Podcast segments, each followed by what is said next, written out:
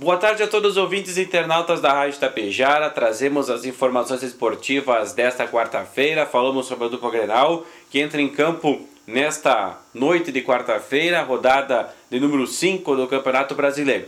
O Internacional joga às 7 horas da noite no estádio Beira Rio, em Porto Alegre, e recebe a equipe do Atlético Paranaense. Mano Menezes tem algumas dúvidas aí para montar a equipe. Alemão machucado eh, está fora do confronto e o Meia Johnny ainda não tem presença confirmada no compromisso logo mais. É o técnico Mano Menezes tentando arrumar formas de escalar a equipe com essas duas peças importantes que possivelmente ficarão de fora deste confronto, que tem transmissão diretamente pelo Premier para quem tem a TV por assinatura. Já o Grêmio joga mais tarde, às nove e meia da noite, no Allianz Parque em São Paulo, contra o Palmeiras. Palmeiras que vem de goleada em cima do Goiás, 5 a 0 O Grêmio com empate melancólico com o Bragantino na Arena, subvaias no último jogo e terá desfalque do atacante Luizito Soares que ficou em Porto Alegre e foi poupado para este confronto. A certeza é que Walter Kahneman, que cumpriu suspensão na última partida contra o Bragantino,